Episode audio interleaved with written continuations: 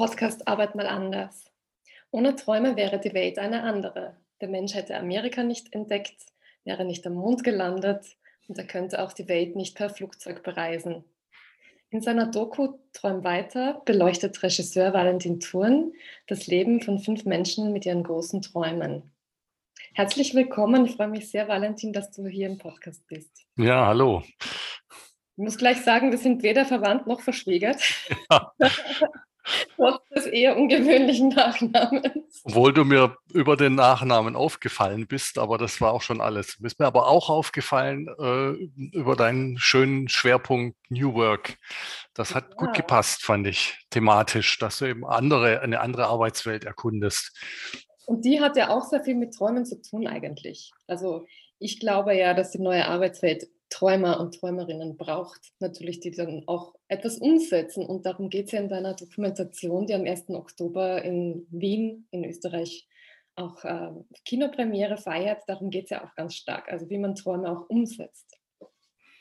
Ja, also unser Dokumentarfilm hat ja bewusst äh, auch eine ganze Bandbreite von ja, es geht ja nicht um Nachtträume in dem Sinne, die, äh, die können vielleicht dazu beitragen. Es geht eigentlich um Zukunftsvisionen, Tagträume und äh, die beginnen manchmal schon ganz schön spinnert, aber uns war es wichtig, so eine Bandbreite zu haben von ja, so ganz handfesten Erfindern, die was Technisches äh, kreieren wollen, bis eben zu einem, der ja, dessen Traum, dass der was wird, das kann man eigentlich nicht glauben. Äh, das ist unser Österreicher, der will auf den Mars.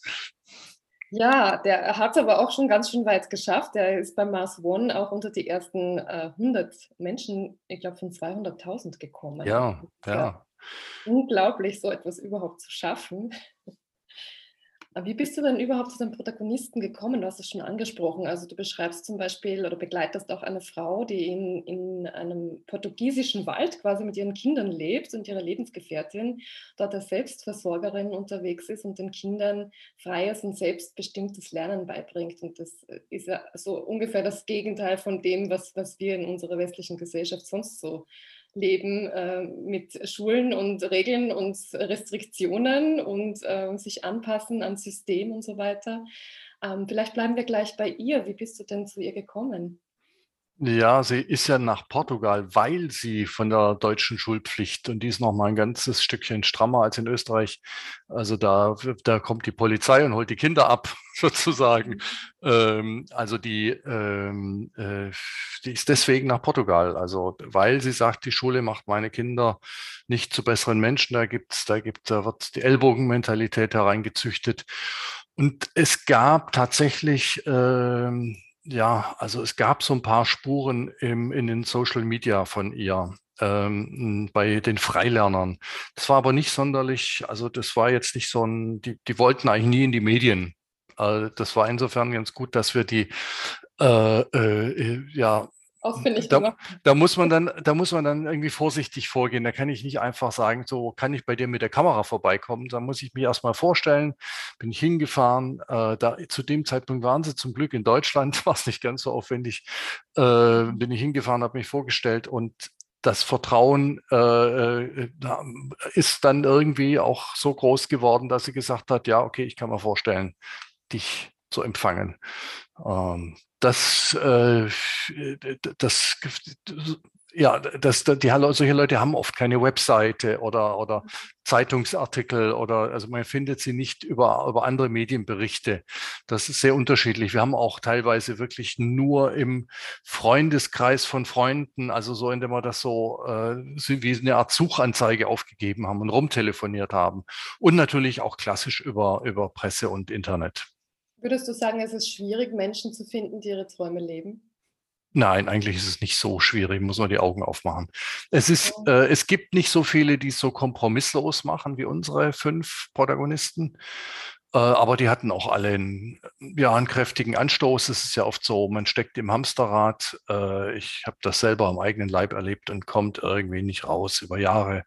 Und es gibt dann manchmal einen Anstoß äh, bei der einen, bei der Frau, die nach Portugal gegangen ist, war es Brustkrebs. Da, die hat gesagt, so kann ich, ich, so will ich nicht weiterleben. Bei dem Erfinder war es ein Sabbatical, also gut, der, man muss ja auch erstmal so ein Sabbatical nehmen. Äh, äh also der hatte schon so ein, so ein äh, Vorstandschef eines Maschinenbauunternehmens. Also der hatte schon so ein. schon, schon äh, CEO geworden auch oder Vorstand geworden. Ja, ja, genau. Und dann gemerkt, so geht es nicht weiter und hat dann seine Familie in Kenntnis gesetzt, dass er eigentlich raus will aus dem Ganzen. Aber er wusste nicht, was er will. Er wusste noch gar nicht, wo er hin will. Äh, das hat er erst so in, dem, in diesem Jahr, in dem er sich rausgezogen hat aus, dem, aus der Tretmühle seines Jobs überhaupt erst rausgefunden. Und dann sind sie nach äh, Amerika, in die USA gegangen und, und da ja, und das ist seine Innovation, seine Erfindung, die er gemacht hat. Ich meine, wir wollen ja nicht allzu viel spoilern, aber ein bisschen dürfen wir Ein bisschen darf man schon spoilern. Also es ist, dreht sich um ein Fluggerät, das schwebt. Also so eine Art Zeppelin, würde man mal sagen, um, um Lasten zu transportieren oder auch Passagiere. Ähm, er was ich bei ihm am spannendsten fand, war eigentlich, er ist spektakulär gescheitert. Er hat eine Riesenpleite, eine Millionenpleite hingelegt. Mhm. Und anschließend, was macht er? Er steht auf und geht weiter und versucht es wieder. Und interessanterweise, also die Idee ist ja auch gut und das finden offenbar auch viele von seinen Aktionären, die haben viel Geld verloren und sagen, okay, wir machen weiter mit also nicht die Großunternehmen, die haben ihn jetzt äh, beim ersten Mal haben sie ihm auch noch Geld gegeben. Das machen sie jetzt nicht mehr, aber viele Kleinanleger sind noch mit dabei. Und ich finde das äh, äh, spannend, dass äh, vielleicht schafft er es in seinen Lebzeiten gar nicht mehr, ähm, ja, so eine Genehmigung für so ein Luftschiff zu kriegen. Aber sein Sohn ist auch mit dabei. Vielleicht braucht es einfach mehr als eine Generation. Das zeigt aber auch, wie Träume beflügeln können und, und äh, ein eigentlich, da, also diese intrinsische Motivation, die eigentlich dann nicht mehr weggeht. Also der Traum wird da weiter ähm, gelebt und äh, auch wenn man es vielleicht selber nicht mehr schafft, und das sieht man auch beim Günter Golob, der äh, aus Graz ähm, auf den Mars möchte, den hatten wir schon erwähnt und mm. er auch nicht weiß, ob es funktioniert. Und trotzdem trainiert er darauf hin und, und äh, lebt darauf hin. Und er hat zwar gemeint, er muss sich jetzt einen Job suchen, um die Zeit zu überbrücken und um, um halt sein Leben zu finanzieren, aber im Grunde hat er immer im Hinterkopf, dass er irgendwann mal abheben wird und nicht mehr zurückkommt. Und selbst den Job, den er sucht, so den Übergangsjob, Rettungssanitäter, hat er ausgesucht, weil das eben Kenntnisse sind, die er dann brauchen könnte auf dem Mars. Hm. da gibt es keinen Arzt. Das frage ich mich schon. Also, das, wenn die Träume so groß sind, dann, dann haben die offenbar eine große Kraft und man kann, man kommt ihnen gar nicht mehr aus, man kann gar nicht mehr anders. Auch wenn man vielleicht schon gescheitert ist, dann macht man weiter und versucht es eben besser zu machen, wie man bei dem einen Herrn auch gesehen Na, hat. Beim, bei Günther würde ich sagen, der ähm, ja, es ist natürlich wahr, dass, dass, von, dass er seinen Traum verwirklicht, hängt ja von anderen ab. Also ob die genug Geld sammeln für ihre, für ihre Raketen, die sie dann ähm, äh, brauchen, um äh, die Leute auf den Mars zu bringen. Und äh, er sagt aber, und das finde ich eigentlich das Zentrale dabei, ja, also selbst wenn es dann nicht klappen sollte, äh, ich habe jetzt ein glücklicheres Leben als vorher. Hm. Weil er es eben probiert hat und weil er auch diesen Weg geht. Und, und ähm, ja, ich denke mir auch, dass diese Träume einfach äh, extrem viel Energie geben und einen trotzdem auf einen richtigen Weg bringen, den man vor, vorher vielleicht gar nicht gesehen hat. Ja, vielleicht auch einfach einen, einen Sinn. Also er hat vorher natürlich ein, ein Musikmagazin gehabt und äh, äh war äh, als, als Eventmanager durchaus erfolgreich, aber es war halt ein Stressjob, wo er eigentlich gar nicht zu sich gekommen ist. Und ich glaube, das ist das auch, was da in diesem Sabbatical zum Beispiel passiert ist oder was es dringend braucht, damit wir überhaupt äh, träumen können. Das sind diese, diese Leerzeiten dazwischen, also auch mal aus dem Fenster starren zu können. Äh, es, es, es geht nicht ohne Muße. Man, wenn man ständig weiter powert, dann kommt man nicht auf Neues. Das ähm, höre ich auch immer wieder von Menschen, die ausgestiegen sind aus ihrem Hamsterrad und sich eine Auszeit genommen haben, dass plötzlich das Leben komplett anders funktioniert und sie selber sich auch wieder mehr zu sich selber kommen und sich da auch wieder positiv verändern und das ganze Umfeld sich auch positiv mitverändert. Ähm, wie war das denn bei dir? Weil ich glaube, den, die Doku an sich und das Thema an sich, das hatte natürlich immer etwas auch mit mit dem Initiator zu tun, mit demjenigen, der das umsetzt, ähm, sonst würdest du es ja nicht tun. Ähm, wie war das bei dir? Warum ist das Thema Träumen dir so wichtig? Na, das hat zum einen mit meinem eigenen Hamsterrad zu tun, in dem ich mich befunden habe. Ähm, das war, ich glaube, das lag ein bisschen an dem Erfolg meiner letzten beiden Filme. Ich hatte äh, sehr viel äh, Anfragen und ja, man kann ja auch sagen, ich, das kann ich jetzt nicht mehr, aber oder man kann sagen, jetzt das nehme ich noch mit, das nehme ich noch mit. Und ich neigte dann doch dazu, mich und meine Familie zu überfordern für ein, zwei, drei Jahre. Und das, ähm, da habe ich dann irgendwie das Gefühl gehabt, äh, äh, ich befinde mich in einer Tretmühle, wie viele andere Menschen sich auch. Ähm, aber dann hat mich tatsächlich auch in den Diskussionen mit dem Kinopublikum etwas angesprochen, was vor allem von den, von den Jüngeren aus dem Publikum kam, dass sie sagten, Mensch, das kann doch nicht sein, dass wir, äh, dass unsere Welt immer schneller beschleunigt wird. Äh, also wir wissen eigentlich alle, dieses Wachstumssystem in der Wirtschaft, dieses immer mehr, äh, das das geht so nicht weiter, das fährt irgendwann gegen die Wand. Äh, der Klimawandel, das Artensterben, die, die zwingen uns irgendwann mal. Und wieso schaffen wir es nicht? Wieso äh, Frau Merkel hat irgendwann mal gesagt, das ist alternativlos zu politischen Lösungen. Also das Gefühl, äh, es, es, es, geht, es gibt gar keinen anderen Weg. Das äh, hat sie sehr gelähmt und äh, sie wollen aber eigentlich, also das merkt man jetzt auch bei den Wahlen, ähm, die, diejenigen, die noch äh, konservativ wählen, das sind bei uns wirklich nur noch die Älteren mhm. und die Jüngeren, die würden äh, Annalena Baerbock zur Kanzlerin wählen. Und zwar in großer Mehrheit.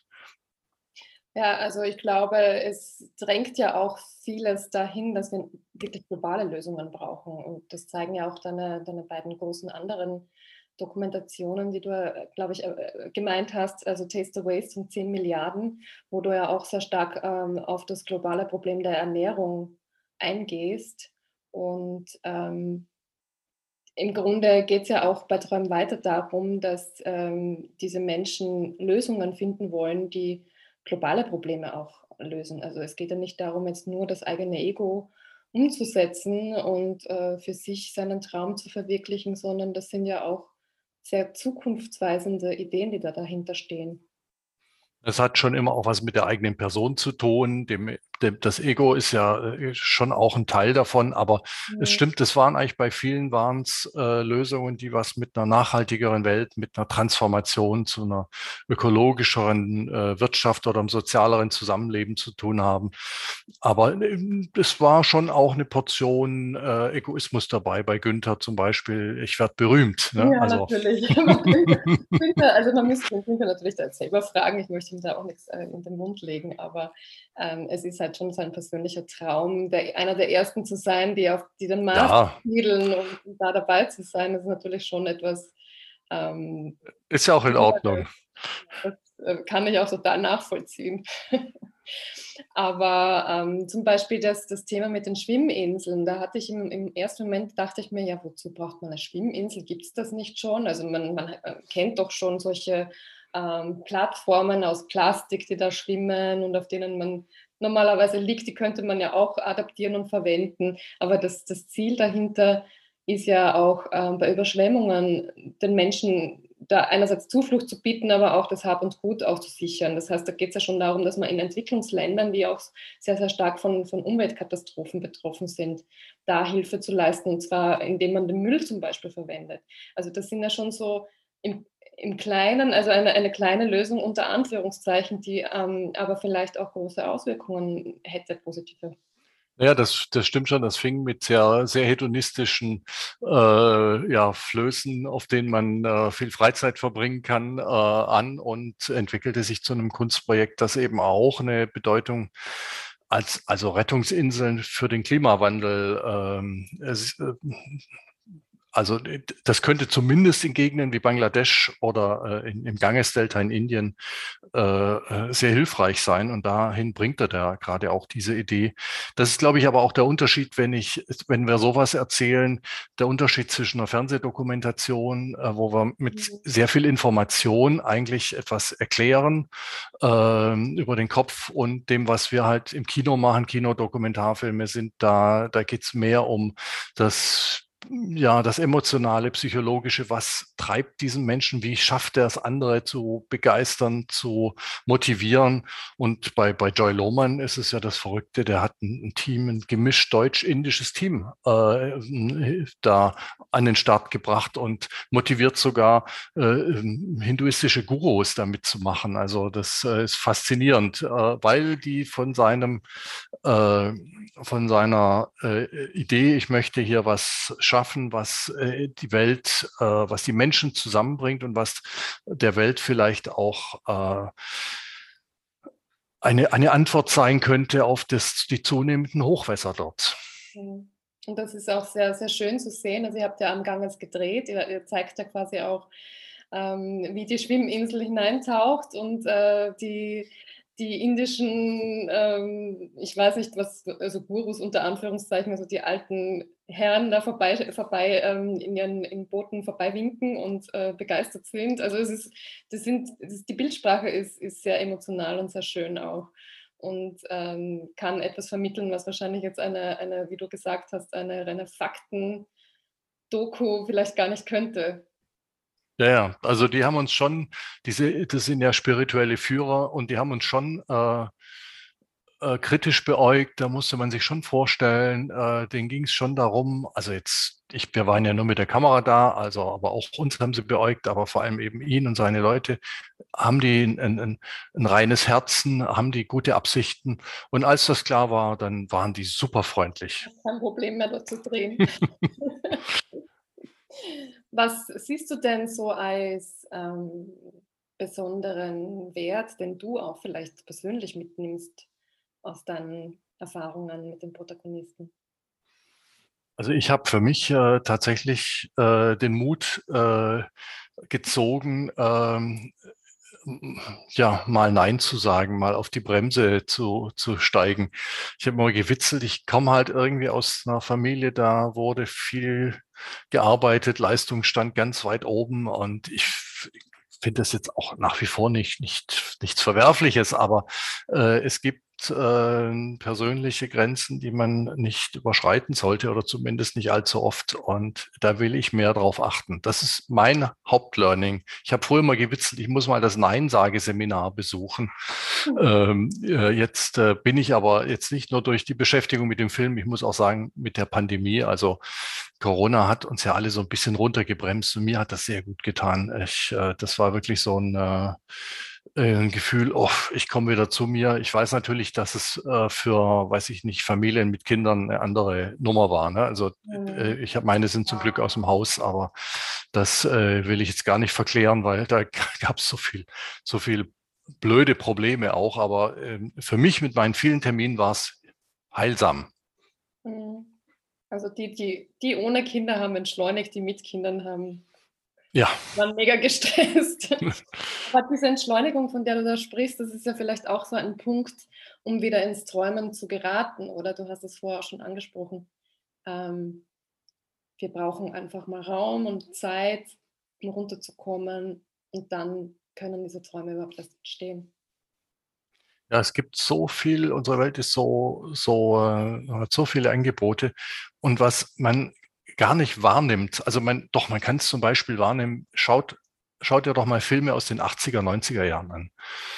Wie langsam die geschnitten sind. Also man wird ja richtig ungeduldig. Und es, natürlich gibt es ja auch Ausnahmen aus der Zeit, aber so in aller Regel, äh, äh heute ist sind die Filme schneller geschnitten, die, äh, die wirtschaftliche Entwicklung geht schneller voran, äh, weiß ich nicht, Bauernhöfe verschwinden, äh, Erfindungen, äh, Patente, Zahlen, äh, es ist, alles geht schneller. Und äh, ich weiß nicht, ob wir Menschen da mental wirklich dahinterherkommen.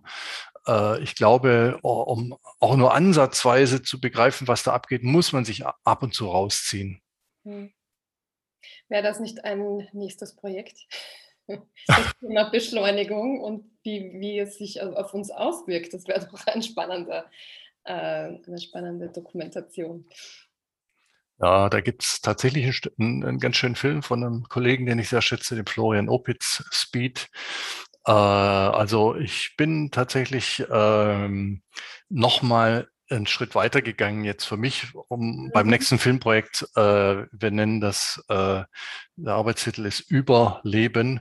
Und ähm, da geht's ja um die große Frage, können wir denn eigentlich mit unserem Denken, so wie wir es in den letzten 100 Jahren entwickelt haben, äh, basierend auf der Aufklärung und äh, diesem entfesselten Kapitalismus, den wir alle nicht in Frage stellen, diesem Geldsystem, mhm. ähm, können wir da überhaupt eine Transformation der Wirtschaft in Richtung Nachhaltigkeit, kann man das da überhaupt wirklich substanziell verändern?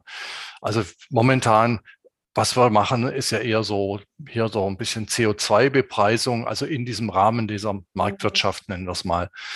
Aber ist das wirklich systemverändernd? Ich fürchte nein. Ich fürchte, man muss grundlegend rangehen und wir suchen an einer Stelle, wo man es vielleicht überhaupt nicht erwartet, beim indigenen Denken. Und mehr verrate ich noch nicht. Ja, also dem, dem Denken von Ureinwohnern. Ja, also aus meiner Sicht kann man sehr, sehr viel lernen von indigenen Völkern, gerade in unserer westlichen Gesellschaft. Deswegen bin ich sehr gespannt darauf, auf dieses Projekt. Wann, wann äh, kann, kannst du schon sagen oder uns verraten, wann es denn dazu kommen wird? Ja, wir müssen noch das Geld für den Film sammeln. Von daher, ähm, sobald das beieinander ist, das dauert manchmal schon ein Jahr, äh, bis man, also wenn wir dann nächstes Jahr starten können mit dem Drehen, bin ich froh. Mhm. Also, wer Geld hat, darf sich melden. Ansonsten ähm, kann ich nur sagen, der Film Träum weiter ist mega inspirierend, hat, hat auch mich sehr inspiriert, hat mir auch wieder aufgezeigt, ja, was alles möglich ist, vor allem wenn man es gemeinsam macht, weil die Protagonisten dort hatten ja auch jemanden meist, der ihnen geholfen hat aus dem eigenen Umfeld, die eigene Partnerin, ja, also das, ähm, glaube ich, kann man auch mitnehmen. Ja. Das alleine ist es oft schwierig, aber wenn man Mitstreiter findet, dann wird plötzlich vieles möglich. Das nehme ich auch ganz stark mit. Wie siehst du das? Ich glaube auch, es, äh, äh, es geht jetzt hier auch um, um Allianzen. Also wir überlegen ja an, ähm, an äh, ja, wie soll ich sagen, so interaktiven Veranstaltungen, wo wir dieses große Thema Transformation mhm. nicht nur von diesem gesellschaftlichen ökonomischen Blickwinkel, das ist auch wichtig, aber sondern auch von diesem persönlichen Betrachten, weil es stehen ja immer Menschen dahinter. Also was äh, verändert sich denn für mich konkret in meiner Arbeitswelt oder in meinem Denken, wenn wir im, am politischen System was drehen? Und ähm, also mir fällt ja jetzt auf, äh, wir haben gerade Wahlkampf in Deutschland. Ja das, was eigentlich nötig ist, dass das uns vielleicht rein materiell äh, äh, ja auch was kosten wird. Also dass wir hier und dort äh, weniger materiell dafür mehr an Umwelt, mehr an, an Lebensqualität haben werden, wenn wir, das, das traut sich keiner zu sagen ja, es wird sich materiell nichts verändern. Das stimmt aber nicht. Es wird sich was verändern, egal ob wir es, ob wir dem zustimmen oder nicht, äh, äh, weil die, die Katastrophe wird uns sowieso zur Veränderung zwingen. Und wenn wir es nicht vorher freiwillig machen, dann, dann kommt der Zwang von außen. Und deswegen äh, glaube ich, dass wir, also Transformation klingt so abstrakt, dass wir da ganz konkret bei uns, bei jedem Einzelnen auch starten können. Und äh, das, das Spüren, dass, dass wir von unseren, äh, also das, was der Kopf äh, so in einem Tempo vorantreibt, dass der Körper nicht mehr hinterherkommt und wieder eine Verbindung zwischen Kopf und Körper versuchen hinzukriegen. Und das kann man, glaube ich, sehr gut äh, mit anderen Menschen zusammen Du hast ja auch in deinen vergangenen Filmen immer nach Sparing-Partnern oder Kooperationspartnern gesucht, die dann auch ähm, geholfen haben, den Film auch zu transportieren, beziehungsweise ähm, woraus dann auch interessante äh, Vereine auch entstanden sind oder, oder Initiativen entstanden sind, die sich mit dem Thema des Films auch beschäftigt haben. Bei Taste the Waste zum Beispiel, magst du da ein bisschen erzählen? Ja, das, äh, äh, das ist sehr groß geworden. Also die haben damals mit anderen zusammen Foodsharing gegründet, äh, was äh, in Deutschland und Österreich tatsächlich inzwischen eine große Nummer ist. Also eine Graswurzelbewegung von vielen tausend Menschen, die regelmäßig Essen rettet ähm, und nach dem zweiten Film, wo es um die Welternährung ging, 10 Milliarden, wie werden wir alle satt, gab es äh, ja das Bemühen unsererseits Teil der Lösung zu werden. Wir haben damals einen Verein gegründet und das hat sich nach einer gewissen Zeit äh, zu den Ernährungsräten entwickelt, also einer Bewegung, die auch in Deutschland, Österreich äh, und auch der Schweiz äh, inzwischen sehr viele Städte, fast 100 Städte haben sich inzwischen diesem dieser Idee, wir machen, wir bauen äh, kleine Netzwerke, arbeiten eng mit der Stadtverwaltung zusammen, um eine lokale Ernährungswende voranzutreiben. Also nicht auf nationaler oder, oder EU-Ebene, was sicher auch notwendig ist, aber äh, da sind diese, diese politischen Ebenen sind sehr lobbyverseucht. Wir rollen das Feld mal von unten auf. Und äh, ich habe jetzt, also das hat mich, da bin ich tatsächlich noch, bei Foodsharing bin ich inzwischen quasi im Ruhestand, wenn man so will. Das habe ich der jüngeren Generation übergeben. Die Ernährungsräte, das mache ich aktuell noch. Ähm, und äh, also bei dem neuen Film jetzt auch nochmal eine soziale Bewegung zu gründen, das äh, das äh, hätte mich, glaube ich, jetzt überfordert, aber zum Glück war es auch gar nicht nötig, weil da gibt es ja schon Organisationen, die in diese Richtung wirken. Also einer ist mir ganz besonders aufgefallen, äh, das ist eigentlich auch gar keine, kein, kein, keine soziale Bewegung, sondern es ist ein Unternehmen, aber eins, was eine, eine, eine Motivation hat, die mir sehr gefällt. Million Ways, also es ist eigentlich, wenn man da so von draußen drauf schaut, eine Webseite, wo ich einen Partner finden kann. Und zwar jetzt keine Dating-Plattform, sondern sondern so eine Art äh, Dating für Träume, also für, für Partner im, äh, im Berufsleben, aber auch im, im privaten äh, Menschen, die mich ergänzen, mit denen ich ein Projekt oder äh, ein Startup aufbauen kann. Millionways.org äh, finde ich äh, ganz spannendes Projekt oder. Das zeigt, auch, das zeigt auch, dass digitale Plattformen sehr wohl perfekt dazu geeignet sind, die Träume zu verwirklichen, nämlich indem man Menschen zusammenbringt, die dasselbe wollen. Also Million Ways finde ich auch sehr, sehr spannend, von Martin Kurzmeier gegründet und ähm, geht auch in Richtung Coaching und Begleitung. Also man, man äh, kann auch über eine App, wird man äh, begleitet äh, bei der Umsetzung von, von den eigenen Vorhaben und ähm, da geht es auch stark darum, dass man nicht ins Hamsterrad gerät, sondern ähm, auch eine emotionale Balance hat. Also das finde ich auch sehr interessant, dass das so verwoben wird. Ja, ja, also äh, die, am Anfang haben die das alles noch persönlich gemacht. Äh, von daher ist mir auch klar, wo die Motivation dieser der Gründer herkommt. Also die haben einfach das Feedback von ganz vielen Menschen genommen und irgendwann gesagt, das schaffen wir nicht mehr. Wir müssen das äh, äh, im Internet mit äh, künstlicher Intelligenz, was ein mhm. bisschen für viele unheimlich klingt. Äh, für mich ehrlich gesagt auch. Ich bin auch äh, immer etwas skeptisch, aber ich sehe auch die Menschen, die dahinter stehen und die das geschaffen haben. Ich glaube, darauf kommt es an, weil das künstliche Intelligenz kann so oder so verwendet verwendet werden. Und das ist eine sehr positive äh, Energie, weil die, die, die geht von dem Wissen aus, wir haben Menschen, die oft mitten in ihrem Berufsleben stehen und gar nicht ihre Stärken und Schwächen wirklich einschätzen können. Mhm. Und damit startet das erstmal und dann sucht man erst nach Partnern. Also das, die eigenen, das eigene Potenzial erkennen ist schon mal eine ganz wichtige Sache und darauf aufbauen, dann die eigenen Träume verwirklichen. Also wenn äh, alle Menschen das tun könnten, dann wäre die Welt ganz sicher eine andere. Ähm, deswegen brauchen wir auch solche Filme als Katalysatoren und, und solche Themen ähm, und Menschen, die das vorantreiben und zeigen, wie man es machen könnte. Vielen Dank für unser Gespräch. Ich freue mich schon sehr auf den Film. Also 1. Oktober ist die Premiere in Österreich, in Deutschland auch zur selben Zeit, glaube ich. Ja, also wir starten in Deutschland einen Tag vorher, am 30. September, aber das ist praktisch zeitgleich, ja. Vielen Dank fürs Gespräch. Ja, bitte.